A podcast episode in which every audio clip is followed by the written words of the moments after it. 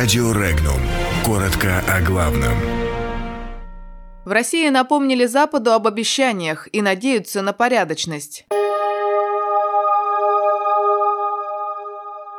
Небензи напомнил Западу об обещаниях по Сирии. В ДНР уверены, что Украина начнет активные боевые действия в ближайшее время.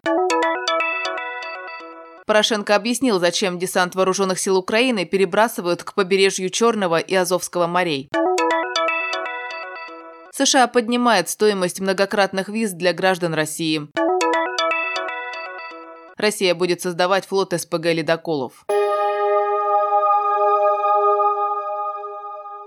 Настал подходящий момент для снятия с Дамаска западных санкций, заявил постпред России при ООН Василий Небензи на заседании Совета безопасности по политическому урегулированию в Сирии. Российский дипломат напомнил об условиях снятия с Сирии санкций, о котором не раз говорили западные коллеги. Этим условием были реальные подвижки в урегулировании. Небензи рассчитывает, что коллеги не откажутся от своих слов и не будут выдвигать новых политизированных условий. Дипломат сказал, что ситуация в Сирии изменилась к лучшему, и это видит не только только в Москве. Так ряд стран делает позитивные шаги для нормализации отношений с сирийским правительством.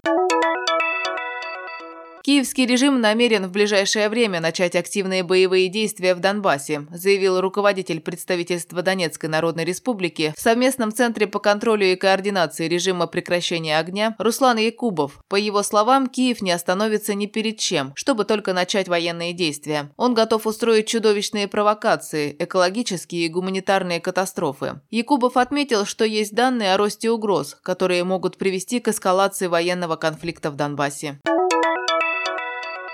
Десантно-штурмовые войска перебрасывает Украина к побережью Азовского и Черного морей, заявил украинский президент Петр Порошенко. По словам Порошенко, идет переброска подразделений 95-й бригады. Целью переброски является защита бассейна побережья Азовского и Черного морей.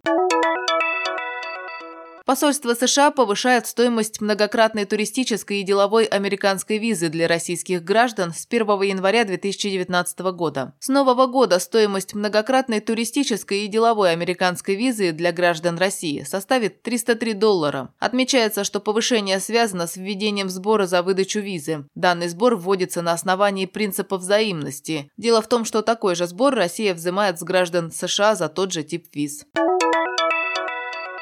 По итогам совещания по вопросам развития Арктики премьер-министр Дмитрий Медведев поручил Министерству промышленности и торговли России до 1 марта 2019 года проработать вопрос строительства ледоколов с силовыми установками на сжиженном природном газе с учетом необходимости их ввода в эксплуатацию до 2023 года. Напомним, что в середине сентября Новотек и Русатом подписали меморандум о формировании совместного предприятия для создания флота ледоколов на сжиженном природном газе. Документ закрепляет отражает намерения сторон по сотрудничеству в области совместной разработки, финансирования и реализации проекта.